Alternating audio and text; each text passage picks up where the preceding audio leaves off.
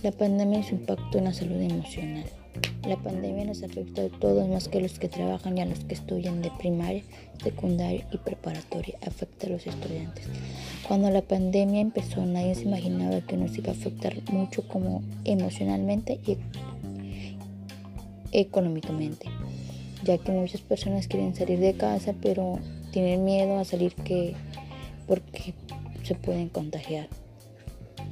El COVID nos afectó mucho ya que no podemos estar con toda la familia por medio, de perderla. Las personas empezaron a decir que no, que no nos iba a afectar tanto, pero cuando vieron la situación se dieron cuenta que nos iba, que sí nos afectaría a todos.